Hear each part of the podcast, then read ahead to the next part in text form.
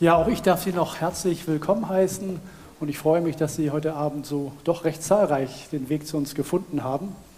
Ganz besonders erfreut bin ich aber auch, dass Sie, Herr Wackwitz, Sie, Herr Schmale, den Weg aus Wien und aus Berlin zu uns gefunden haben und mit uns über unser heutiges Thema sprechen werden, nämlich äh, der Frage nachgehen, Europa ohne Mythos, Fragezeichen, auf der Suche nach einer europäischen Identität. Das ist ein sehr großes Thema, wahrscheinlich viel zu groß für den heutigen Abend. Es ist komplex, vielschichtig, man kann, kann ganze Bibliotheken damit füllen. Doch lassen wir das einfach mal beiseite und nähern uns dem Thema erst einmal eher lebensweltlich von ihrer subjektiven Warte aus. Sie sind beide durch Europa gereist, sowohl durch den Kern wie auch durch die Peripherie, wobei auch das schon natürlich von der Standortgebundenheit abhängt. Was ist Kern, was ist Peripherie? Sie, Herr Wackwitz, waren in verschiedenen Funktionen des Goethe-Instituts tätig zwischen Tokio und New York. Vor allem haben Sie aber auch viele Stationen in Mittel- und Osteuropa gehabt. Eine für uns mitunter noch eine Terra Incognita, die viele von uns noch nicht kennengelernt haben. Sie haben Ihre Erfahrung dort in mehreren Büchern beschrieben. Eines davon wurde von einer Rezensentin als Anleitung zum Europäischsein bezeichnet. Wenn ich jetzt Ihre Bücher lese, Herr Wackwitz, dann habe ich so ein bisschen den, einen etwas, ja, den Eindruck einer doch melancholischen Grundstimmung, die so zwischen Vertrautheit und Fremdheit schwankt. Was ist das Europäische? Was könnte eine Anleitung zum Europäischsein in den Ländern Mittel- und Osteuropas, die Sie bereist haben, aber in denen Sie auch als Leiter von Goethe-Instituten tätig waren? Ja, also ich glaube, was äh, man ähm, merkt, wenn man in anderen europäischen Ländern arbeitet und lebt, ist eine große Verschiedenheit der Lebenswelt und auch dem, der ähm, Sätze, die Sie in Deutschland sprechen, bedeuten etwas anderes in England.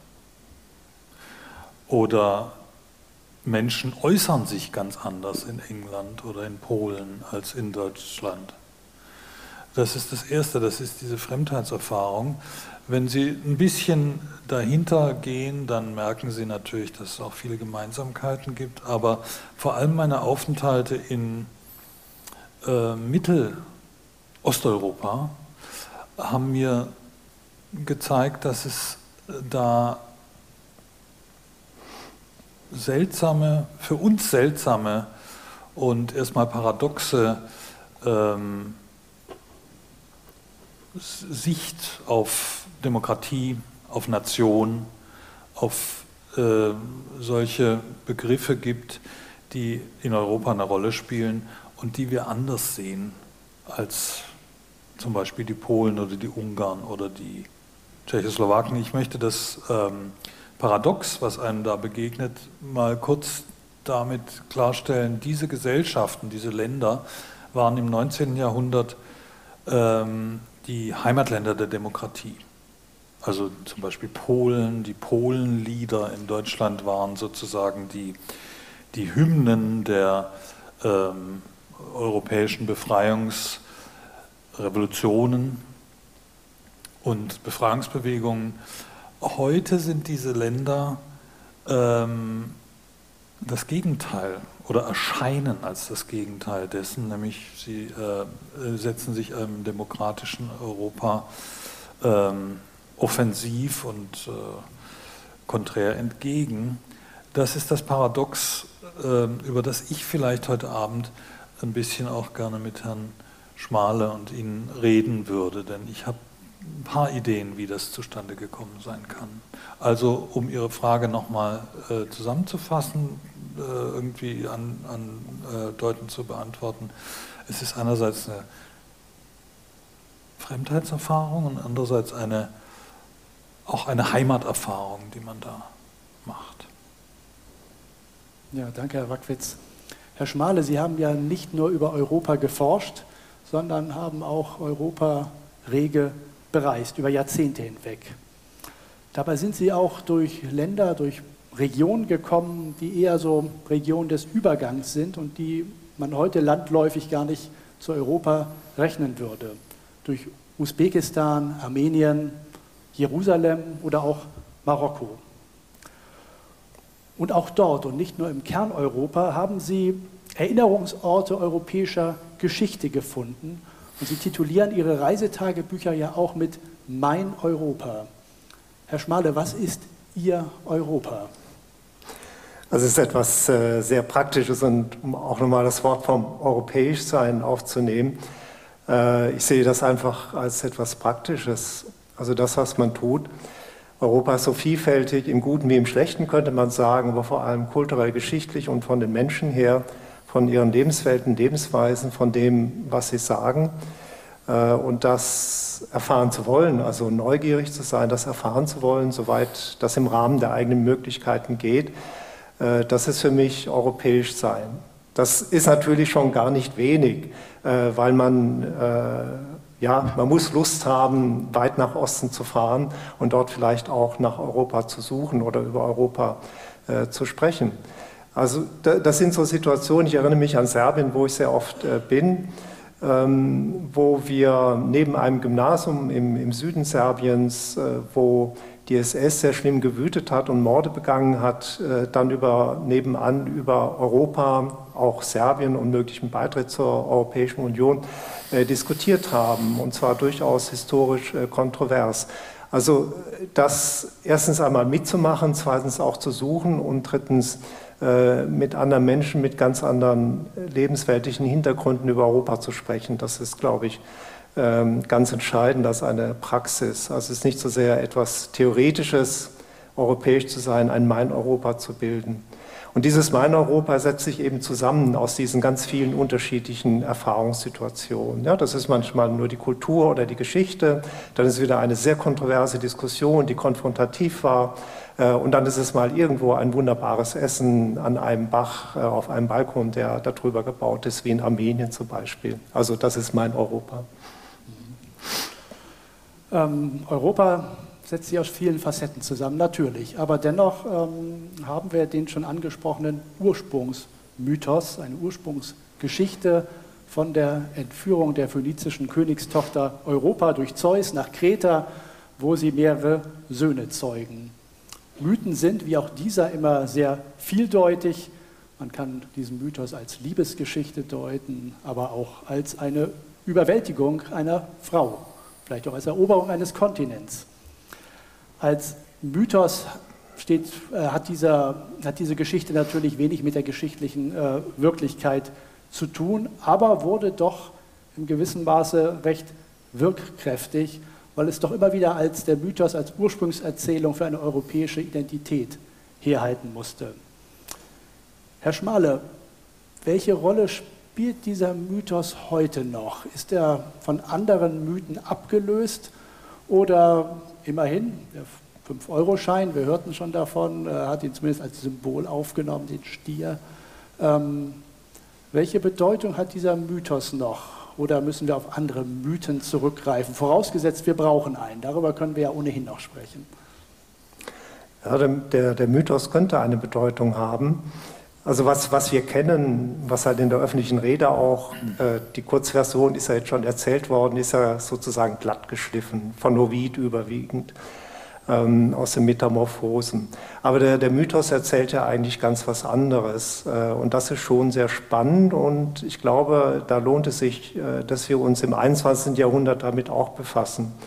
Äh, also was ich damit meine, äh, dieser Europa-Mythos enthält Erzählschichten aus dreieinhalb Jahrtausenden, also quasi von der Bronzezeit bis, sagen wir mal, in das erste vorchristliche Jahrtausend.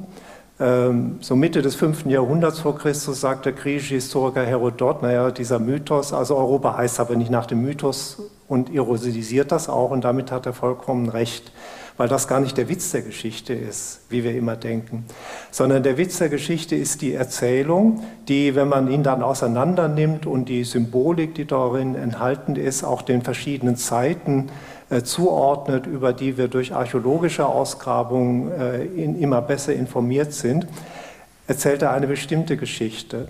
Und zwar dort, wo dieser Mythos entstanden ist, äh, war die Gesellschaft nicht von Männern beherrscht patriarchal, wie wir das dann aus der griechischen und römischen Antike kennen, sondern war matrifokal, also auf die Mutter, vor allem die große Mutter, die Göttin, äh, zu, zugespitzt. Und Frauen spielten auch eine Rolle, wenn auch es jetzt nicht das Matriarchat war. Und der Mythos erzählt jetzt Folgendes. Da kommt diese Geschichte, ähm, wie der eine Bruder von der Europa auf der Suche nach ihr dann einen Drachen tötet. Und der Drachen, das ist ein Tier, das aus zwei tierischen Attributen der Priesterin oder der großen Muttergöttin zusammengesetzt worden ist, nämlich Schlange und Vogel. Das waren positive Attribute dieser Frauen, dieser Priesterinnen.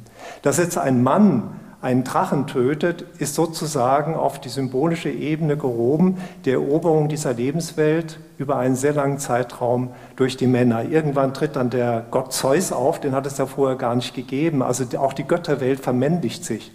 Und das ist im Grunde genommen das, was äh, dieser Mythos in einer feministischen Sicht natürlich, die ich aber für sehr gut fundiert halte, erzählt. Und da wirft es sehr viele Fragen für uns heute auf. Ja, wie sehr stecken wir eigentlich noch in dieser Veränderung äh, der, ich sage mal in Anführungsstrichen, europäischen Welt auf der ähm, sozialen Ebene und der Beziehung der Geschlechter zueinander? Und nur noch ein Aspekt dazu, weil es eigentlich dazugehört und wahnsinnig spannend ist, wie die Schrift entstanden ist, vor allem die griechische. Die Entstehungsgeschichte der griechischen Buchstaben erzählt nämlich genau dieselbe Geschichte. Ich werde das jetzt nicht ausführen, weil es zu speziell wird, aber als ich das mal gelesen habe, verschiedene Studien dazu, fand ich das wahnsinnig spannend und daraus können wir noch was lernen. Da haben wir noch viel zu arbeiten, um sozusagen die Geschichte, die dort passiert ist, jetzt wieder in eine Geschlechtergerechtigkeit äh, umzuwandeln. So. Mhm. Ja, interessant. Äh, Herr Wackwitz, äh, brauchen wir noch, braucht Europa noch einen gemeinsamen Mythos, der bis zum Kaukasus reicht? Ist das überhaupt möglich? Ja, ich, ich weiß gar nicht, Mythos ist natürlich ein großes Wort. Ähm, ich glaube, was Europa ist, und zwar seit dem 19. Jahrhundert und äh, bis in unsere Gegenwart hinein, sehr emphatisch, ist eine große Erzählung und diese Erzählung ist die Erzählung der Demokratie. In der demokratischen Revolution also wenn wir mal in unserer Gegenwart äh, diese Erzählung äh, angucken, dann ist eben der Fall des sogenannten Eisernen Vorhangs und die Demokratisierung der Gesellschaften, die hinter diesem Vorhang äh, gewesen sind, 40 Jahre lang, die große Erzählung. Ähm, was mir als jemand, der insgesamt 16 Jahre ähm, sein Leben verbracht hat hinter diesem hinter dieser Grenze, die mal dieser eiserne Vorhang war, äh, hier auffällt in äh, West, im Westeuropa und in Deutschland, wo ich seit drei Jahren wieder lebe, ist, dass diese Erzählung hier ähm, dabei ist zu verklingen. Vor allem die revolutionäre äh, Dimension der Demokratie hier eigentlich und auch die experimentelle Dimension der Demokratie, die ähm, in Gesellschaften wie in Georgien, in Polen, in Serbien ähm, eine ganz wichtige, ein ganz wichtiges Moment ist und ein sichtbares Moment. Also dieses, ähm, wir probieren jetzt was aus, wir wissen noch nicht, wie es funktioniert. Äh, diese Farbe hat Europa in Westen weniger. Und ich halte das für ähm, traurig. Äh, oder es macht uns auch, ähm, es macht uns starr, dass wir die Vorstellung haben, Demokratie ist einfach etwas, was wie eine Lokomotive auf geraden Gleisen läuft und eine Institution ist, was es natürlich ist, ist überall eine Institution, aber es ist eine Institution, äh, die ich in Osteuropa und auch noch weiter im, ähm, in Georgien, zum Beispiel in Armenien, kennengelernt habe als etwas, als etwas ähm, Flüssiges, als etwas ähm, Abenteuerliches, als etwas, was Menschen äh, ähm, inspiriert. Ich habe, als ich zum Beispiel nach Polen gekommen bin, habe ich immer gedacht, die Demokratie sieht so aus wie Helmut Kohl und seine Partei oder, oder, oder, oder, oder auch die, die ähm, Protagonisten von anderen Parteien. In Polen habe ich gemerkt, sie kann auch aussehen wie Adam Michnik, der einer der faszinierendsten Persönlichkeiten überhaupt ist, oder wie Václav Havel, der sozusagen direkt aus dem Gefängnis ähm, ins Präsidentenamt geraten ist. Also eine Abenteuergeschichte, keine langweilige Honoratiorengeschichte, sondern eine Abenteuergeschichte und eine Experimentsgeschichte. Und das finde ich irgendwie das, was für mich äh, vielleicht kein Mythos war, aber eine lebendige Erfahrung, ähm, die ich manchmal hier ein bisschen erzählen möchte im Westen, weil ähm, wir vielleicht auch in Zeiten kommen könnten, wo wir die Demokratie auch verteidigen müssen und deswegen vielleicht ein bisschen besser verstehen sollten, dass sie eben was ist, was experimentell ist und was auch einen revolutionären Kern hat. Und das ist irgendwie was, was ich in diesen Ländern glaube gelernt zu haben. Ja, danke. Ähm, ich würde dennoch kurz noch einen Schritt zurückgehen. Demokratie ist ja dann doch eher eine jüngere Geschichte in Europa, sondern es gibt, ja, werden ja durchaus auch andere Wurzeln der, einer europäischen Identität bemüht, nämlich in der äh, langen Erzählung einer Abendlandtradition, bestehend aus Christentum, römischem Recht, Reformation, Renaissance, äh, Aufklärung, vielleicht auch Kapitalismus.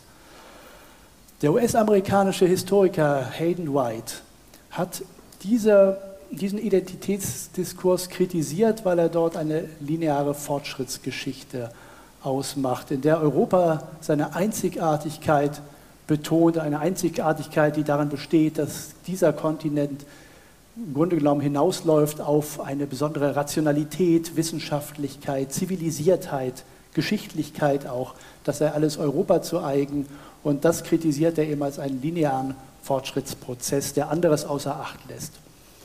Herr Schmale, erliegen wir nicht, wenn wir von europäischer Identität sprechen, dieser Meistererzählung, dieser europäischen Meistererzählung, die auch Hayden White kritisiert? Also vielfach schon. Es kommt halt darauf an, äh, welche Geschichten oder Geschichte von Europa man erzählt. Also ich erzähle ja andere Geschichten von Europa als das, was Hayden White zum Beispiel anspricht. Äh, man kann sagen ganz einfach die Geschichte von unten. Äh, also was haben die in Anführungszeichen einfachen Leute in ihrer Lebenswelt getan? Ähm, da herrschte die Monarchie, aber im Dorf gab es so etwas wie direkte Demokratie, nicht überall, aber in vielen Dörfern. Das sind so Quellen, mit denen ich gearbeitet habe. Also lange vor sozusagen der Demokratie als der generellen Staatsform. Also es ist eine Geschichte, die kann man erzählen. Ähm, man kann auch erzählen, dass die Menschenrechte eher von der Zivilgesellschaft hergekommen sind und in sozialen Konflikten durchgesetzt worden sind. Also das sind ganz andere Dinge, als die im Mittelpunkt stehen. Aber ich glaube, warum andere Erzählungen, die Hayden White meint, so im Vordergrund stehen, hat eben damit zu tun, etwa in der Renaissance.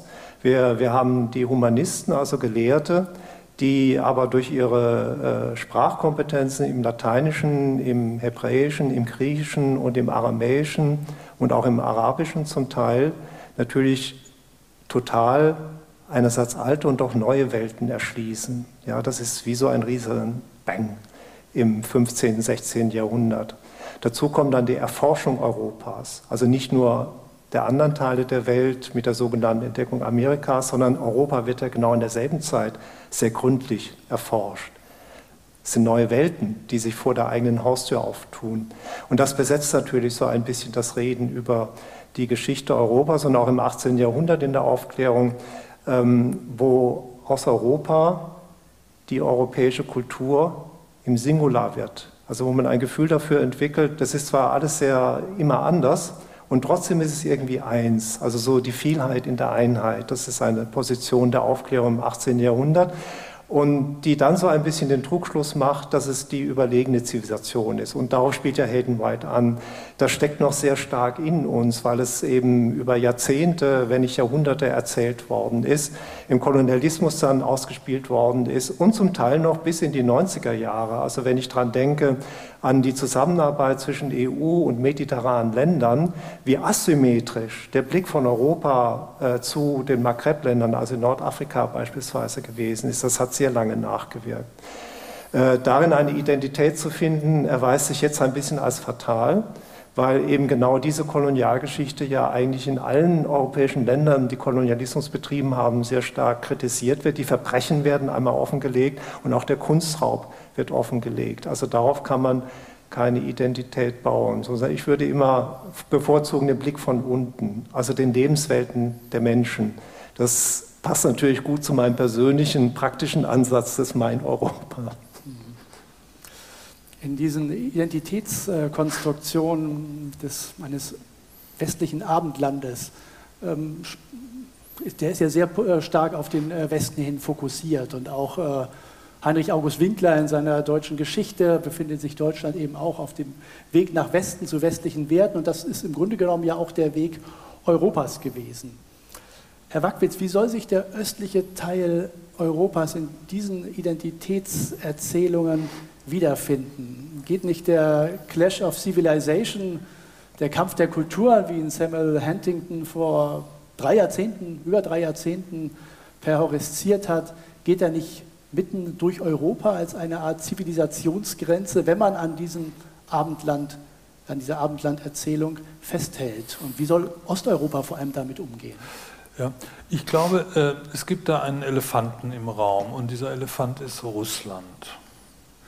Und ähm, ich habe mich mal mit einem ukrainischen Psychoanalytiker unterhalten und der sagte, mir Folgendes.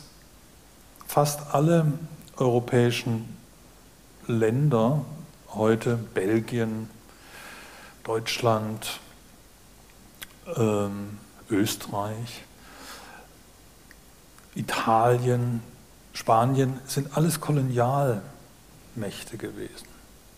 Russland auch. Nur die Staaten zwischendrin eigentlich nicht. Es gab nie slowakische Kolonien, sondern das waren Kolonien. Es gab nie eine ukrainische Kolonie, sondern Ukraine war eine Kolonie.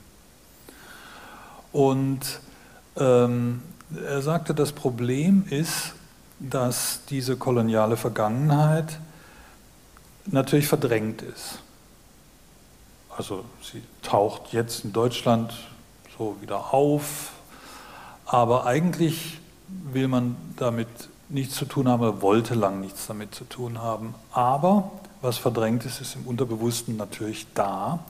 Und er sagt, als Ukrainer sehe ich den Dialog zwischen Deutschland und Russland eigentlich so, dass sich da kollektive Unterbewusstseine von zwei Imperialmächten unterhalten. Und dass das Verständnis von Deutschland für Russland aufgrund solcher im deutschen Fall verdrängten kolonialen Eros-Vorstellungen äh, viel, viel einfacher ist als die Verständigung zum Beispiel mit dieser aufsässigen kleinen äh, Nation Polen, Tschechien, dass man sagt, also was wollen die denn eigentlich, das sind doch kleine Länder. Und ich finde dieses unterbewusste, dieses unterbewusste Geistergespräch, das kann ich noch hören, wenn ich zum Beispiel über die Gaspipeline, äh, die sozusagen nicht durch die Ukraine gehen soll, sondern durch die Nord Nord Stream 2, ich höre solche diesen imperialen Eros höre ich noch irgendwie durch in den europäischen Diskussionen.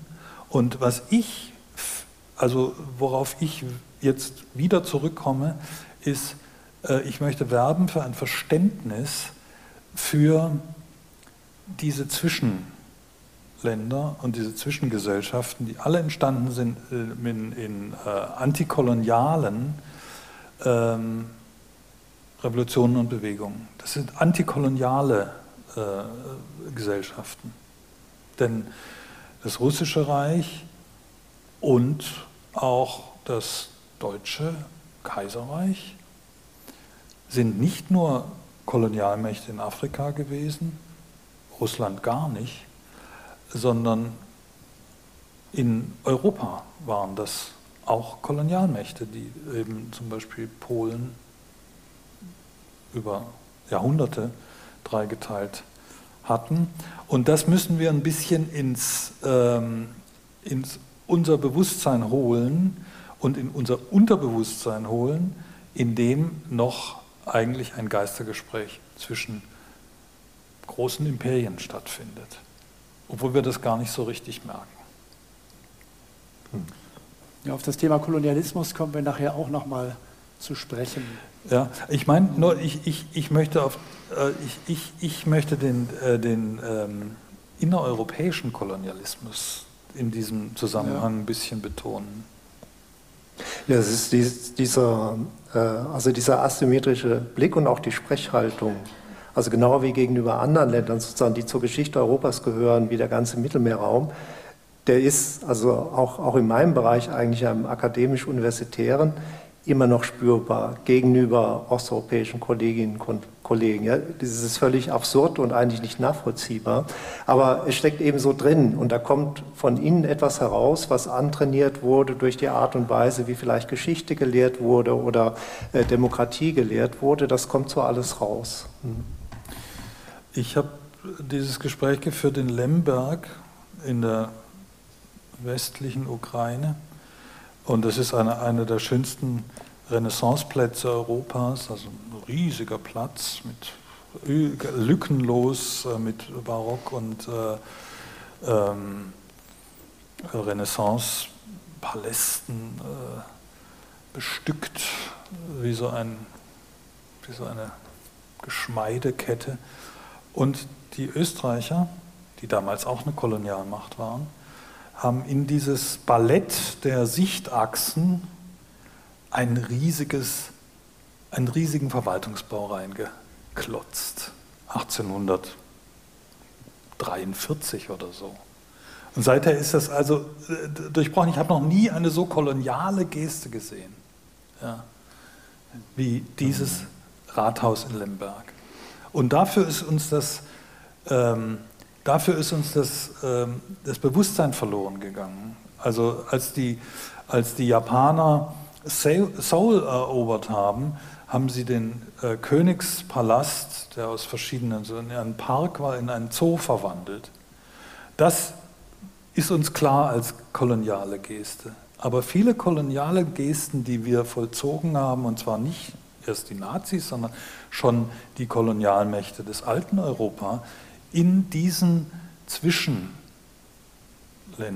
Zwischengesellschaften, die, dafür ist uns der Sinn verloren gegangen. Und das, äh, finde ich, ist der Grund auch, oder ein Grund für die Sprachlosigkeit, die auch äh, zwischen den Regierungen äh, West- und Osteuropas im Moment herrscht. Ein Grund. Ja, das äh, macht ja auch in der Tat äh, deutlich, dass ähm, Hayden White eigentlich eine, eine Geschwänzerdebatte führt, nämlich diese negativen Aspekte, und Sie haben das jetzt im, am Beispiel des innereuropäischen Kolonialismus angeführt, begleiten ja auch den, den Weg einer, einer europäischen Identitätsfindung, weil die Geschichte Europas ist äh, auch von Spaltung, von Kriegen, von einer beispiellosen Gewaltgeschichte geprägt, ähm, die äh, der britische Historiker Mark Masover ja auch als, äh, in seiner europäischen Geschichte als Dark Continent bezeichnet hat. Nicht Afrika, sondern Europa ist der dunkle Kontinent äh, mit seiner Gewaltgeschichte im 20. Jahrhundert. Herr Schmale, liegt die Wurzel einer europäischen Identität dann nicht doch eher in dieser negativen Erfahrung? Ähm, können wir also vom Holocaust als Gründungsdokument einer europäischen Identität heute ausgehen? Ist also der Krieg, um einen Buchtitel von Dieter Langerwischer anzuführen, der Krieg der gewaltsame Lehrer einer europäischen Identität? Der Krieg äh, ganz generell vielleicht schon, weil das paradoxerweise ja das ist, was äh, eigentlich alle Menschen in Europa immer wieder äh, gegeneinander aufgebracht, aber auch zusammengebracht hat, weil alle Kriegserinnerungen haben, also entweder persönliche oder eben über die, die Geschichte. Aber speziell Holocaust also ich meine, der Holocaust bekommt ja seinen Namen als gängigen Namen erst in den 70er Jahren, also relativ lange nach dem Zweiten Weltkrieg. Und in den ersten fünf bis zehn Jahren, ähm, wo der Krieg aufgearbeitet wird in den Nürnberger Prozessen und anderen Verfahren, wird dieses gewaltige Kriegsverbrechen zunächst auch mal gar nicht anders gesehen und bezeichnet als gewaltiges Kriegsverbrechen. Also man ist sich bewusst, ähm, der vor der Geschichte Ungewöhnlichkeit äh, und dem Ausmaß dieses Verbrechens, aber es hat keinen eigenen Namen. Das kommt ja erst. Also so gesehen ist es eben einfach aufgrund der Fakten nicht die Gründungsurkunde der europäischen Integration, äh, zumal die ja doch erst im kleinen Bereich Europas angefangen hat. Wenn wir das Größere nehmen, den Europarat, äh, 1948, 49 gegründet, wo zum Beispiel auch die Türkei als Gründungsmitglied dazugehörte. Das ist ein größeres Europa, aber die eigentliche Integration mit den sechs Staaten, äh, Deutschland, Frankreich, Italien, den Benelux-Staaten, ist doch sehr klein. Und sie gründet sich eben nicht äh, auf die Auseinandersetzung mit dem Holocaust. Und ich glaube auch, dass es bis heute ähm, eine relativ geringe Rolle spielt, weil natürlich die, die Beteiligung am Holocaust sehr unterschiedlich ist. Man merkt, dass es in Frankreich seit vielen Jahren wie dort die Aufarbeitung beginnt und das Ausmaß der Verstrickung des Vichy-Regimes äh, mit den Nationalsozialisten, Nationalsozialisten immer deutlicher wird. Ähm, aber andere Länder arbeiten da viel weniger auf, beschäftigen sich weniger mit der Kollaboration und es hilft ja trotz allem nichts, um es mal so zu formulieren. Die HaupttäterInnen, die sind in Deutschland und eben zum Teil in Österreich. Also es ist äh, eine völlig verschiedene Erinnerung äh, daran. Man sieht es an Polen. Ähm, im, im, Deutschen ist oft auch in, in Zeitungen, Qualitätszeitungen geschrieben worden, polnische Konzentrationslager. Äh, und da gab es dann auch zu Recht Protest äh, in Polen. Das mag jetzt für, für uns als äh, Sprecherinnen des Deutschen klar sein, was gemeint ist, dass es eben nicht von Polen betriebene Lager waren, sondern in Polen befindliche. Äh, aber das ist eben diese Sprachsache, die Herr Wackwitz auch ganz am Anfang diese, angesprochen das hat. Das ist diese, diese, diese Fühllosigkeit. Das kann man eben nicht so formulieren. Ja. Äh, man kann nicht polnische Konzentrationslager sagen. Und daran hat sich eine Diskussion entzündet, die jetzt deutlich macht, äh, wo die Position, die Sichtweise darauf ist. Also es ist, glaube ich, nach wie vor eher etwas, was trennt und nicht etwas, was zusammenführt. Trotzdem würde ich sagen, äh, dass also in 50er und 60er Jahren, eigentlich bis zur Generation von Mitterrand und Kohl, auch wenn das jetzt ein bisschen banal klingt, mit ihrer Kriegserfahrung äh, schon dieses Es darf nie wieder dazu kommen, äh, getragen hat. Und zwar in einer sehr, sehr allgemeinen Weise. Und manchmal denke ich, ja, wir müssen die Demokratie verteidigen und wir müssen sogar weiterdenken. Kohl hat es damals gesagt, nach der Öffnung der Mauer, äh, man muss eben Vorsorge dafür treffen, dass es nicht wieder zu Krieg kommt. Und damals war ich noch viel jünger. Ich habe gedacht, na, was redet denn der? Inzwischen weiß ich, das war gar nicht so dumm, was er gesagt hat. Er hat relativ weit in die Zukunft geschaut. Also wir haben da etwas, was wir verteidigen müssen und nicht loslassen dürfen. Sonst zerfällt Europa wieder in eine Landschaft von Nationalismen, Nationalstaaten, die sich ja schon jetzt emotional hochtreiben. Und so fing es sozusagen immer an, dass es in Europa wieder Krieg gab. Okay. Welche Rolle spielt denn, Herr Wackwitz, der Holocaust äh, in Ost-, Mitteleuropa, die, ja, die Länder, die ja auf eine ganz eigene Gewaltgeschichte, vor allem auch nach 1945 zurückblicken und die auch durchaus andere Genozide, äh, man muss ja nur an die Armenier denken, äh, für sich äh, ins Zentrum rücken. Ja, also ich glaube, der, ähm, der Völkermord an den Armeniern ist äh, eine Art Generalprobe gewesen für das, was Hitler sich vorgenommen hat mit den europäischen Juden. Ähm, das hat er auch gesagt. Er hat gesagt, wer spricht heute noch von den Armeniern? Ähm, niemand, wobei er sich natürlich getäuscht hat. Die Rolle, die der Holocaust in diesen Ländern spielt, ist, dass fast jede Familie äh, darunter gelitten hat. Entweder weil sie vielleicht Juden waren und äh, ermordet wurden oder dass sie äh, zu einer Sklavenarbeit ins Deutsche Reich verfrachtet wurden, was auch eine ähm, Gewaltgeschichte ist, die jetzt allmählich auch äh, eher ins äh, Bewusstsein kommt. Also ich, zum Beispiel mein Großvater, äh, die hatten zwei oder drei Hausmädchen, nämlich einfach verschleppte, ähm, verschleppte Polinnen, die da eben machen mussten, was die gesagt haben. Äh, kein Bewusstsein davon, also von meinem Großvater oder von meiner Großmutter her, aber die Leute wissen das. Und das ist eine von zwei Gewaltgeschichten, denn die stalinistische Gewaltgeschichte, die wir im Westen eben auch ähm, zu vergessen äh, tendieren, ähm, hat, eben, hat eben da genauso gewütet oder auf andere Art gewütet, aber nicht weniger gewütet. Und was ich bemerkt habe, ist, dass Europa aus dieser Perspektive eigentlich als so eine Art Ausweg aus, der, aus diesen Gewalterfahrungen ähm, bedeutet.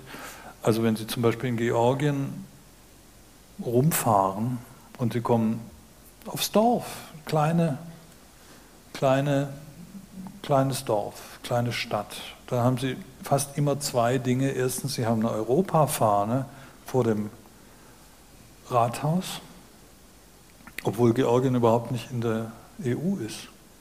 Aber die haben die Europafahne. Also wir oft nicht, aber die haben immer die Europafahne außer der georgischen Fahne. Das ist das eine, was sie haben. Und das zweite, was sie dort haben, ist eine Statue von Josip Vissarionovich Stalin. Und da können Sie sehen, wo der, wo der Graben verläuft. Das ist die Geschichte über diese, über diese Sicht auf Europa aus diesen Ländern. Wenn wir über europäische Identität reden, dann hat man oft den Eindruck, ähm, dass diese sich doch sehr stark an, an nationalen Identitätsvorstellungen orientiert. Also man bemüht einen Ursprungsmythos, wir haben schon darüber gesprochen, eine gemeinsame Geschichte und Kultur, einen besonderen Zusammenhalt. Ja, mit der Sprache klappt das in Europa noch nicht so, aber auch also bei nationalen Identitätskursen ist das jedenfalls der Fall. Und die EU-Unionsstaatsbürgerschaft leitet sich ja auch von den nationalen Staatsbürgerschaften ab. Nur jeder EU-Staatsbürger kann auch, äh, jeder äh, Staatsbürger einer EU-Nation kann auch eine EU-Staatsbürgerschaft haben oder hat sie damit automatisch. Herr Wackwitz, kann eine europäische Identität immer nur eine abgeleitete sein oder gibt es auch Anzeichen für eine genuin eigenständige europäische Identität, die eben nicht diese Anleihen macht an dem, was wir aus nationalen Identitätsdiskursen kennen. Ja, ich glaube, es gibt schon zwei Kristallisationspunkte für eine spezifisch europäische Identität. Das eine ist äh, das Christentum. Also so gesprochen mit äh, Novalis, äh, von Hardenberg die, die, diese Schrift äh, aus einer konservativen ähm, Perspektive heraus, die Christenheit oder Europa. Das ist das eine. Und das zweite ist natürlich das äh, einerseits jüdisch geprägte, andererseits antik geprägte Bildungs, die, das, da gibt es eine Bildungstradition, die äh, spezifisch europäisch ist, das glaube ich schon. Aber das sind natürlich Tiefenstrukturen. Und wenn man jetzt, sagen wir mal, sich anguckt, die amerikanische Identität, die ja sehr stark ist und die auch gebildet ist aus sehr vielen Identitäten. Also da haben Sie die, die, äh, die, die Slowaken, die Juden, die schwarzen Menschen, äh, die unfreiwillig gekommen sind, die hispanischen Menschen äh, und alle haben eine, bezeichnen sich als Amerikaner und zwar sehr, sehr, sehr engagiert, auch emotional engagiert. Das ist aber, glaube ich, bei Europa schwierig und zwar aus dem Grund, weil diese ganzen Gruppen nach Amerika von außen gekommen sind. Die sind alle eingewandert. Die sind alle, die Ureinwohner waren nicht mehr da oder nur in Reservaten. Und alle, die sozusagen dieses, dieses Gefühl entwickelt haben, dieses moderne Identitätsgefühl, also nicht aus, nicht aus den Tiefen der Bildungstradition oder der religiösen Tradition, sondern dieses moderne, staatsbürgerliche, das haben sie ähm, als Einwanderer äh, bekommen und deswegen ist es auch so stark. Das kann ich in dieser Form in Europa eigentlich nicht sehen. Ich glaube, da, da, da ist tatsächlich eher so, so, so, so, ähm, so alte Strömungen müssen da äh, virulent gemacht werden, was auch zum Teil das Sonntagspredigtenartige der, des Europadiskurses, ähm, also so Karlspreis und so weiter, das hat ja auch so was äh, ähm, auf so eine Art auch Professorenhaftes, also jetzt nicht, äh, nichts gegen Ihre Berufsgruppe oder sowas. Was, was Sonntagspredigshaftes gibt es da, weil es eben aus gewissen Tiefen äh, geschöpft werden muss. Aber ich glaube, dass man diese Tiefen auch ähm, lebendig machen kann. Und ich würde tatsächlich sagen, die, ähm, das Lebenselixier ist der Freiheitsdiskurs und diese experimentellen und revolutionären Elemente, die die Demokratie dass es Magma der Demokratie sind. Das glaube ich. Und da kann, kann, können auch, da, da kann eine Identität äh, wachsen, glaube ich. Ja. Mhm. Sehen Sie, Herr Schmaler, auch Anzeichen einer Europäisierung nationaler Identitäten? Äh, Weil das, also, was Herr Wackwitz gerade mh. sagte, das könnte man natürlich auch, äh, muss man nicht auf Europa beschränken. Dann sind wir letztendlich beim, beim Weltbürger, nicht? Also wenn man Demokratie und Freiheit, ja. das ist ja was. Aber da, dadurch, dadurch können Sie eben auch den ein, äh, das, das Kostbare von Europa und auch das Expansive von Europa, ja. das, das Beispielhafte von Europa, können Sie damit auch irgendwie natürlich begründen. Ne? Ja. ja, also ich, ich glaube, die, äh, dieses, Sie sagen jetzt Weltbürger äh, oder das Globale, im gewissen Sinne hat es das immer gegeben. Das war vielleicht früher nicht der Freiheitsdiskurs, aber wenn wir uns äh, anschauen, äh, mit welchen Gütern die Menschen umgegangen sind, 10.000 Jahre zurück. Ja, und man staunt immer wieder, über welche Entfernung bestimmte Güter, die sehr gefragt waren, transportiert worden sind. Da gibt es immer etwas, was viel größer als Europa äh, gewesen ist. Insofern äh, wäre das äh, in den Sonntagsreden, da gebe ich Ihnen recht, ist es eigentlich der falsche Ansatz. Ja, das wird viel zu, zu eng geführt. Also es wird eine Frage, welche Geschichte erzählt man. Man kann die äh, europäische Geschichte auch einfach aus der Geschichte des Judentums äh, erzählen. Ja, auch die, die jüdische Bevölkerung ist eine gewesen, die Europa quasi von, von Portugal, von Lissabon bis weit äh, nach Russland hinein vernetzt hat. Oder das ja. Armeniertum. Oder das Armeniertum. Ähnlich. Genau, die, die also eben schon, schon lange vor dem Völkermord an den Armeniern sozusagen mittels kulturelle Mittler, aber auch ökonomische Mittler in vielen Teilen Europas und dann der, der Welt gewesen sind. Ja, ich könnte die Geschichte also auch so erzählen, dann kommt etwas anderes heraus. Wenn ich mich auf die römischen Wurzeln beziehe, kann ich natürlich auch mal einfach auf die Karte schauen, wo lief denn der Limes lang? Ja, der lief auch durch Nordafrika. Der war 5000 Kilometer lang und lief um das gesamte äh, Mittelmeerbecken. Ja, ich kann die Geschichte auch so erzählen und sie nicht verkürzen auf römische Wurzeln. Ja, das ist zwar nicht falsch, ähm, aber es ist nur sehr bedingt richtig, weil immer die Hälfte weggeschnitten wird. Oder ich kann ja auch die Geschichte des Islam in Europa erzählen. Ja, jetzt nicht nur Spanien, äh, sondern mit der Ausdehnung des Osmanischen Reiches. Wie viele Menschen auf dem noch nicht sogenannten Balkan haben die sozialen Aufstiegsmöglichkeiten im Osmanischen Reich genutzt und sind dafür ganz pragmatisch zum Islam übergetreten. Das hat sehr weit gereicht. Es gibt viele die meinetwegen in den Kriegen mit den Osmanen gefangen genommen wurden und dann dort Karriere gemacht haben. Das ist auch europäische Geschichte auf einer sehr individuellen Ebene. Das kann nicht alles erzählen, das wissen wir alles, nur es wird nicht äh, erzählt. Und jetzt komme ich zu den Nationen. Ähm, ich denke, da sollten wir uns doch langsam einmal von den Fiktionen nationaler Identität Identitäten freimachen. Auch die sogenannten Nationen sind so divers schon immer zusammengesetzt gewesen. Es gibt so viele Identitäten, die dann eben im Staatsbildungsprozess in der zweiten Hälfte des 19. Jahrhunderts äh, mit dieser Fiktion äh, einer nationalen Identität und eines nationalen Geschichtsmythos zusammengeführt worden sind. Aber es geht auch anders. Also schauen wir uns Italien als ein Beispiel an dass es in der zweiten Hälfte des 19. Jahrhunderts eben zu einem Nationalstaat wird, zu einer republikanischen Monarchie, könnte man sagen. Jahrhunderte vorher war es nie ein Staat, sondern immer aufgeteilt auf viele verschiedene Kirchenstaaten. Ein Teil gehört den Habsburgern, ein anderen ähm, den Bourbonen und so weiter. Früher hat man große Teile das zum Heiligen Römischen Reich gehört.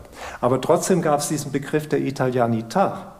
Italienisch sein, was ein sehr stark kulturell aufgeladener Begriff war. Der brauchte überhaupt nicht den einen Staat, um etwas klarzumachen, kulturgeschichtlich. Also es geht auch ohne Staat. Da würde ich eher äh, vielleicht ein bisschen graben nach solchen Identitäten. Aber mit nationaler Identität kann ich einfach nichts anfangen, wenn man sich in deren Geschichte hinein vertieft, zerbröselt es, weil die, die Identität ist am Schluss immer eine individuelle. Und die Individuen setzen sich zusammen. Es gibt vielleicht gewisse Muster, die kann man dann mit so einem Kollektivbegriff wie Nation von mir aus bezeichnen. Aber die Nation ist immer sehr divers. Also das halte ich für eine Sackgasse und ich bin sehr beunruhigt, äh, wie stark das in den letzten Jahren wieder sozusagen an Attraktivität im politischen Diskurs gewonnen hat. Das verheißt nichts Gutes. Identität aber braucht doch von sich aus Grenzen, sonst äh, verflüssigt sie und wird letztendlich beliebig. Und hinter Identität stehen im Grunde genommen immer Inklusions- und auch äh, Exklusionsmechanismen, dass man sich immer in Abgrenzung nach außen definiert. Das geht ja bis zur eigenen Persönlichkeit, wenn Sie das so weit runterbrechen wollen und kann man auf höher liegende Verbände dann auch übertragen. Europa hat sich oftmals definiert in Abgrenzung zum Beispiel gegenüber dem Osten oder auch seit einigen Jahrzehnten, Sie sprachen gerade das Osmanische Reich an, aber nach 1945 auch gegenüber der Türkei. Also namhafte Professoren, Kollegen von Ihnen waren ja auch, die Grenze der EU ist es dann, ähm, bis in die Türkei hin auszudehnen, weil dann eben europäische Identität verloren geht durch eine räumliche Überdehnung, durch die Aufgabe eines inneren Zusammenhalts. Wie weit dürfen wir diese Grenzen verschieben, Herr Schmale, ohne dass, wenn wir überhaupt noch von Identitäten reden wollen, diese letztendlich beliebig werden. Ja, die Dinge sind ja nicht statisch. Also ich gehe nochmal zurück auf das Osmanische Reich, äh, das ja einen sehr langen Expansionsprozess von Osten nach Westen, verkürzt ausgedrückt, äh, hinter sich gebracht hat. Und zu Beginn des 16. Jahrhunderts, ich weiß es gar nicht die genaue Jahreszahl, das ist jetzt peinlich, 1526 standen sie vor Wien. Ja, sozusagen war das Bewusstsein nach dem Fall Konstantinopels was für eine Macht das ist. Aber interessanterweise hat man im späten 15. Jahrhundert eine gelehrte Diskussion darüber geführt, ob das Osmanische Reich nicht sozusagen das Nachfolgereich des Römischen, des Heiligen Römischen Reiches sein wird. Nicht, ob dieses Europa nicht durch das Osmanische Reich bestimmt wird. Also man hat das gar nicht so negativ ablehnen gesehen, sondern halt gelehrt darüber diskutiert, was hat das für eine große historische Bedeutung, dass dieses Reich sich immer weiter erweitern kann. Und es gab auch eine sehr äh, durchaus gediegene Auseinandersetzung mit dem Islam als Religion. Das war nicht alles Propaganda gegen die Türken, das war Sache des Kaisers. Der brauchte eben Geld, um die Truppen zu finanzieren, hat Propaganda betrieben. Aber daneben gab es ganz andere Diskurse, eine genaue Kenntnis äh, der Lebensgewohnheiten und wie der Islam in der Praxis funktioniert. Das hat sich dann geändert. Und jetzt mache ich einen Riesensprung in die 1960er Jahre, als die Türkei zum ersten Mal ähm, um Mitgliedschaft, damals noch in der EWG, dann EG, angesucht hat. Und ich denke, in den 60er Jahren wäre der richtige Moment gewesen. Die Türkei als Republik, eben mit dem Gründer Mustafa Kemal Atatürk und der Säkularisierung des Staates und der Trennung von Staat und Religion, ähm, war von der gesellschaftlichen Entwicklung sozusagen genau auf der Schiene wie andere westliche Länder auch. Wirtschaftlich natürlich, das waren die ausschlaggebenden Argumente, gab es eine Asymmetrie. Trotzdem wäre es rein von der Entwicklung, nicht nur der türkischen, sondern damals auch der arabischen Gesellschaften, der richtige Moment gewesen, darauf einzugehen. Danach hat sich die Türkei völlig anders entwickelt. Aber die Geschichte lehrt uns, wir müssen immer offen sein, dass die Türkei sich auch wieder ganz anders entwickeln kann. Irgendwann ist Erdogan nicht mehr Staatspräsident. Und trotz allem ist die Demokratie in der Türkei ja durchaus lebendig, wo das Kämpfen auch viel Energie kostet, Kraft kostet, mit Gewalt verbunden ist. Also wir müssen dafür offen sein. Und ich glaube, das müssen wir uns klar machen. Es gibt keine statischen Identitäten sondern die Dinge sind immer im Fluss, mal schneller, mal langsamer und darauf müssen wir uns einstellen.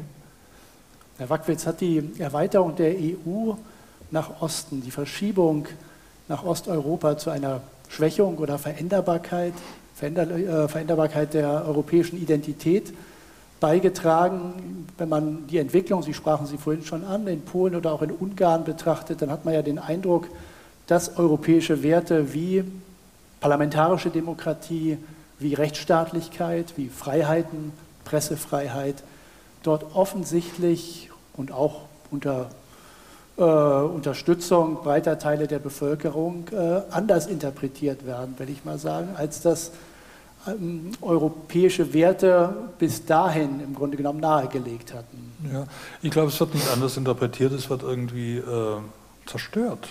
Das ist also eine sehr, sehr beunruhigende Entwicklung in Polen und Ungarn, weil es wird, äh, es werden ganz wichtige Essentials der äh, demokratischer Gesellschaften einfach angegriffen, also die Freiheit der Presse, die Unabhängigkeit der Justiz, ähm, die Unabhängigkeit des, äh, der Schule und Universitätsbildung, das sind alles äh, zentrale Angriffe, die von populistischen ähm, Herrschenden vorgetragen werden. Die Frage ist nur, warum die so äh, gewählt werden und warum dieses ähm, antieuropäische ähm, Ressentiment so einen großen Rückhalt hat und so einen großen Widerhalt. Und das hängt wieder zusammen, ich habe das Gefühl, ich äh, wiederhole mich hier, äh, das hängt ein bisschen meiner Ansicht nach damit zusammen, mit einer Kollektivdepression, die, also wenn wir zum Beispiel mal Polen gehen, äh, Polen nehmen, was ich halt doch am besten kenne, die haben zweimal versucht in ihrer äh, Kolonialzeit, in ihrer Teilungszeit, ähm, große militärische Aufstände im 19. Jahrhundert zu machen, 1830 und 1863, die beides mal gescheitert sind, worauf sich so eine Art tatsächlich Mythos entwickelt hat, dass Polen ähm, sozusagen durch diese Aufstände und durch diese demokratischen Revolutionsversuche wie Christus die ähm, Sünden der Welt auf sich genommen hat, die Sünden Europas und die äh, Unterdrückung Europas und so weiter auf sich lädt. Also ein gewisser Exzeptionalismus hat sich da entwickelt, Polen als der Christus der Nationen. Ähm, das sehen Sie ähnlich dann auch zum Beispiel in Serbien und Ungarn auch ein bisschen, also die, ähm, ein Exzeptionalismus der Auseinandersetzung mit, den, äh, mit dem Osmanischen Reich, mit den Türken, also das, die, äh, die ähm, Rettung Europas. Und da haben sich, da haben sich Mythen entwickelt, die sagen, wir sind was ganz Besonderes wir haben so viel gelitten wie Christus und wir sind deswegen berechtigt, ähm, einen Sonderweg zu gehen, der uns auch erlaubt, sagen wir mal, Brüssel so zu sehen, wie wir Moskau gesehen haben. Also das sind Leute, die sich in unsere Angelegenheiten einmischen und das wollen wir nicht. Wir wollen zwar das Geld haben, aber wir wollen nicht die... Ähm, Werte verteidigen oder hochhalten, die damit eigentlich einhergehen. Und das kommt aber, das kommt eben aus diesem 19. Jahrhundert, äh, aus dieser Depression, die einen Exzeptionalismus äh, hervorgebracht hat. Und der ist eben noch virulent und der wird von Politikunternehmern wie, den, wie Kaczynski oder Orban oder Babiš auch äh, in, in Tschechien ähm, bedient und das äh, zu Macht, machttechnischen äh, Zwecken. Wir sprachen ja schon mehrfach das, ähm, den Aspekt Kolonialismus an. Und ähm, eine europäische Identität ist ja, oder wenn wir davon sprechen wollen, keine rein innereuropäische Angelegenheit, sondern findet sich auch immer im Kontext von Kolonialismus und Postkolonialismus. Also dass nicht nur der europäische Kolonialismus verheerende Folgen für die dortige Bevölkerung, für die dortigen Länder hatte, sondern eben auch mentale, soziale, politische Rückwirkungen auf Europa selber. Dazu gehört eben vor allem auch die Konstruktion eines Fremden, eines Nicht-Dazugehörigen. Ähm, ist Identität also letztendlich gar nicht anders zu denken als in der Angst vor dem anderem, vor dem Nicht-Dazugehörigen, Herr Schmale? Na, da würde ich entschieden widersprechen. Äh, auch was Sie vorhin sagten, also mit dem Grenzen setzen, sozusagen das andere konstruieren. Ja. Ähm, also vielleicht sollten wir auch gemeinsam mal ein bisschen spekulieren, ob Identität nicht auch anders funktionieren kann. Äh, ich denke, das Wichtigste als Grundlage sind Werte die natürlich für sich auch eine Abgrenzung äh, sind. Aber wenn ich die Freiheit, Rechtsstaat, Menschenrechte achten, auch als Person, nicht nur der Staat ist dazu verpflichtet, sondern wir als Menschen, die Handlungen äh, setzen, äh, das, das sind Werte. Ähm, die ja eigentlich doch darauf zielen, äh, den Menschen ein, ich sage das jetzt sehr, sehr einfach und bitte jetzt nicht äh, mit dem Wahlslogan einer Partei und Bundeskanzlerin verwechseln, dass es auch den anderen Menschen äh, gut geht. Darauf läuft es ja hinaus und das ist ja eigentlich auch mal der tiefere Sinn von Kultur überhaupt. Also das als Grundlage von Identität. Es gibt immer Dinge, die ich nicht möchte. Ich möchte nicht so sein wie X oder Y. Ja, das sind Abgrenzungen. Also ich glaube, das ist nicht hintergehbar.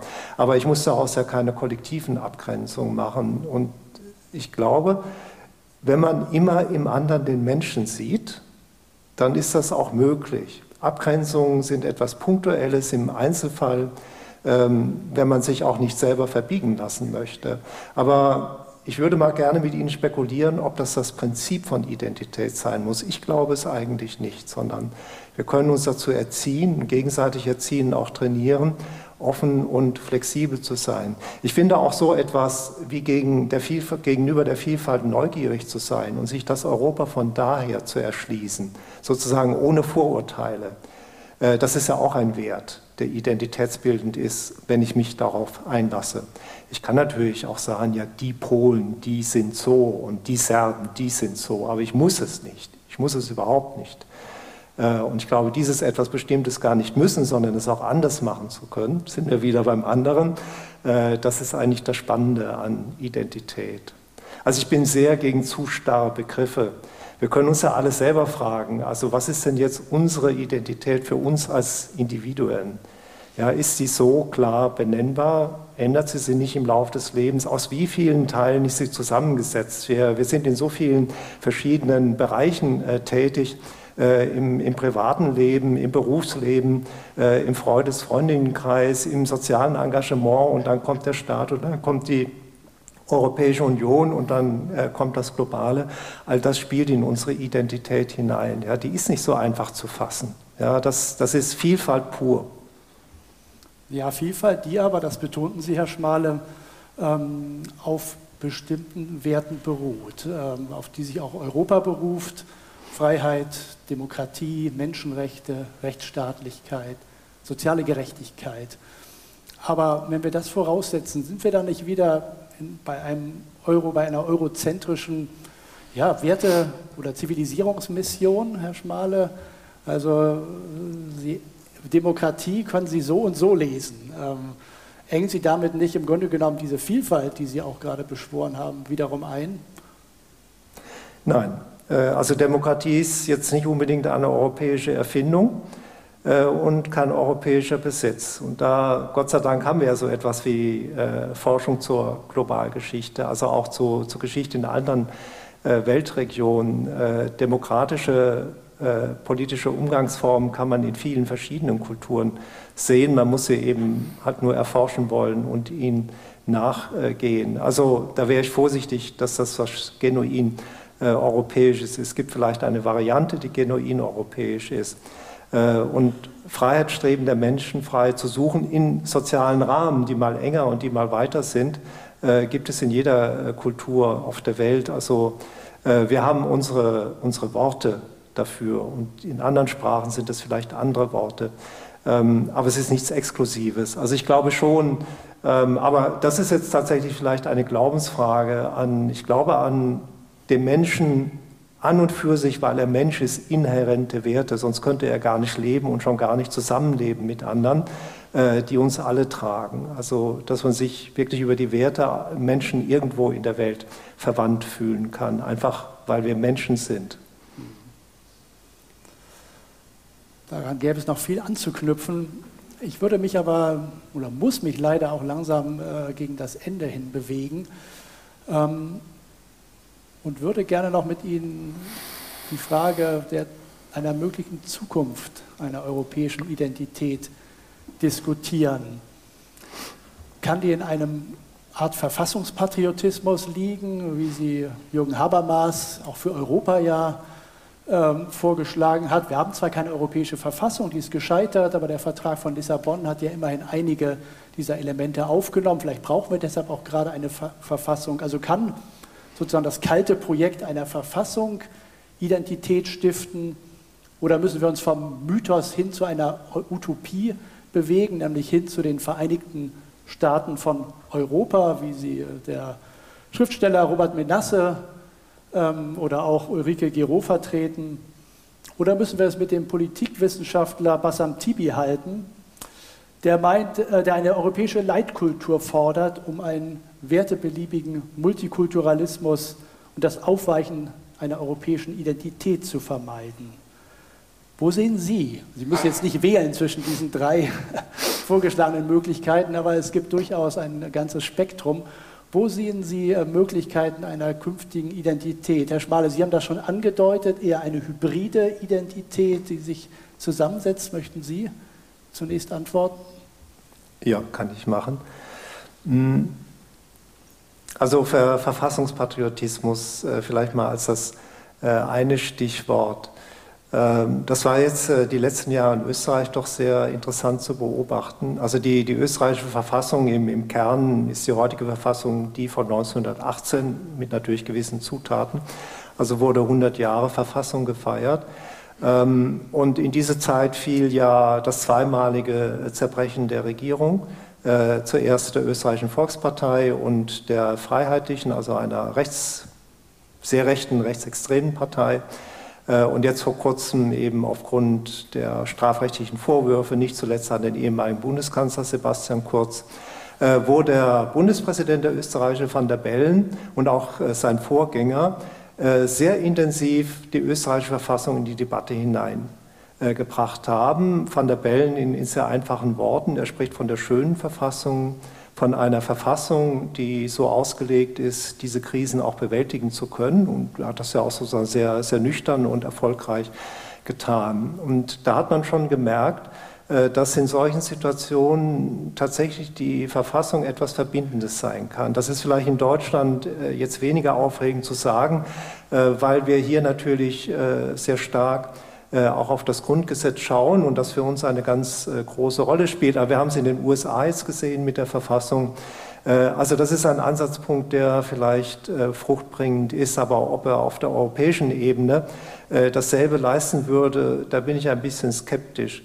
Trotzdem denke ich, und das ist das zweite Stichwort, also wie immer man das Ding dann nennt, Vereinigte Staaten von Europa oder anders, ich glaube, äh, es muss mehr in Richtung eines Bundesstaates gehen, weil sich die Europäische Union genau an diesem Punkt befindet. Eigentlich entwickelt sie sich bereits dahin. Und wenn man vergleicht, also was inhaltlich diese seit 150 Jahren äh, vorgelegten Konzepte zu Vereinigten Staaten von Europa ausmachen, dann landet man bei der EU. Ja, früher hätte man das schon Vereinigte Staaten von Europa genannt, aber es muss mehr sein. Ähm, entweder geht es ganz zurück, vereinfacht, wie Jean-Claude Juncker das schon mal gesagt hat, oder auch die Kanzlerin vor kurzem, Frau Merkel, äh, oder aber man bekommt wieder eine Entwicklungsdynamik und die kann eigentlich nur ein europäischer Bundesstaat sein, wie immer der im Detail aussieht. Und deswegen wäre es sinnvoll, jetzt wieder über eine europäische Verfassung zu diskutieren, weil sie ja den Bedürfnissen der sehr vielen verschiedenen Länder und Bevölkerungen entsprechen müsste. Und sie müsste offen sein für die Länder, die eigentlich beitreten sollen und wollen, äh, deren Beitritt aber noch offen ist, also sogenannter Westbalkan. Ähm, und äh, ja, Türkei sagen wir jetzt mal in, in diesem Bereich nicht, das steht zurzeit äh, nicht an, aber doch äh, ein großer Teil des südlichen Ostmitteleuropas. Danke. Herr Wackwitz. Ja, also ich glaube, wir haben ja schon äh, zu Recht äh, festgestellt, dass Identitäten fluide sind, dass sie flüssig sind und dass sie ein Kaleidoskop sind. Also das äh, Festlegen auf bestimmte nationale oder sonstige Identitäten hat ja immer was Gewaltsames. Und ich glaube, ähm, ich habe in Amerika verstanden, ähm, dass es durchaus möglich ist, ein starkes Gefühl für einen größeren Zusammenhang zu entwickeln und gleichzeitig und vielleicht gerade deshalb ähm, das besonders lieb zu haben und auch weiter zu gewinnen und zu pflegen, ähm, wo man hergekommen ist. Also das gibt ja von ähm, Neil Gaiman einen Roman, der heißt American Gods und das ist ein Roman, wo alle Götter, die mal nach Amerika eingeladen worden sind und mitgekommen sind mit den Leuten, die da sind, noch irgendwo leben. Meistens werden sie nicht mehr besonders beachtet und werden deswegen verwahrlosen so ein bisschen. Aber dass wir sozusagen eine, eine gemeinsame Großerzählung haben und gleichzeitig unsere individuellen Götter und Traditionen pflegen, das finde ich eine super Sache. Und das ist dann auch eine Identität, obwohl es eine ist, die ein Kaleidoskop ist oder ein Flickenteppich oder ein Mosaik. Ist auch schön. Wir haben das Gespräch mit einem persönlichen Einstieg begonnen und ich würde es auch dementsprechend gerne enden lassen. Herr Schmale, kann Europa Heimat sein? Kann Europa Ihnen Heimat sein? Sie sind weit durch Europa gereist, Sie ebenso, Herr Wackwitz. Können Sie mit Europa einen Heimatbegriff verbinden, der vielleicht auch zur Identitätsstiftung beitragen könnte? Im ja. Persönlichen. Ja. ja, kann ich einfach Ja sagen. Ich schreibe das auch in dem Reisetagebuch. Ähm, nicht nur mein Europa, das meine ich auch als Heimat und zwar jenseits aller Belastungen, die dieser Begriff hat, die spielen hier äh, keine Rolle. Ich meine, ich habe in drei verschiedenen europäischen Ländern gearbeitet, Sie noch sehr viel mehr. Äh, und man fragt sich natürlich immer, wo bin ich denn jetzt zu Hause? Und wenn man da nicht die Fähigkeit entwickelt, äh, in verschiedenen regionalen Umfeldern zu Hause zu sein, dann hat man es natürlich auch mit Europa schwer. Also ich glaube, das muss man äh, schon mitbringen für Europa. Aber ich würde es also uneingeschränkt äh, Ja sagen, Europa äh, ist eine Heimat. Und zwar, ich betone es noch einmal, die, die Vielfalt, das ist sozusagen eine Schatzgrube. Nicht, dass es anderswo keine Vielfalt gäbe, das will ich damit gar nicht sagen. Aber jetzt nochmal hier in unserem Lebensumfeld, die europäische Vielfalt ist eine Schatzgrube. Ähm, da muss man nur reingehen in diese Schatzkammer und sich anleuchten lassen und kann das nutzen. Ja. Herr Wackwitz? Ja, ich, ich habe ja einen ähm, Pass und da steht oben Europäische Gemeinschaft und unten Bundesrepublik Deutschland. Ich finde das super. Und äh, das ist auch, das hat für mich auch eine, eine emotionale Bedeutung, ja, würde ich sagen. Ja, ich kann es gar nicht komplizierter formulieren, obwohl ich es vielleicht gerne tun würde. Nein, warum dieses Gespräch nicht einfach enden? Es wurde, war ja mitunter schon vielschichtig genug und ich danke Ihnen sehr herzlich für dieses inspirierende, nachdenkliche Gespräch auch, mit dem Sie uns, glaube ich, einiges auf den Weg gegeben haben. Und, äh, Vielen Dank ja, für die Einladung. Vielen gerne. Dank für Ihr Interesse. Danke auch. Danke. Genau, und ich hoffe, das Gespräch können wir mal wieder fortführen. Dankeschön.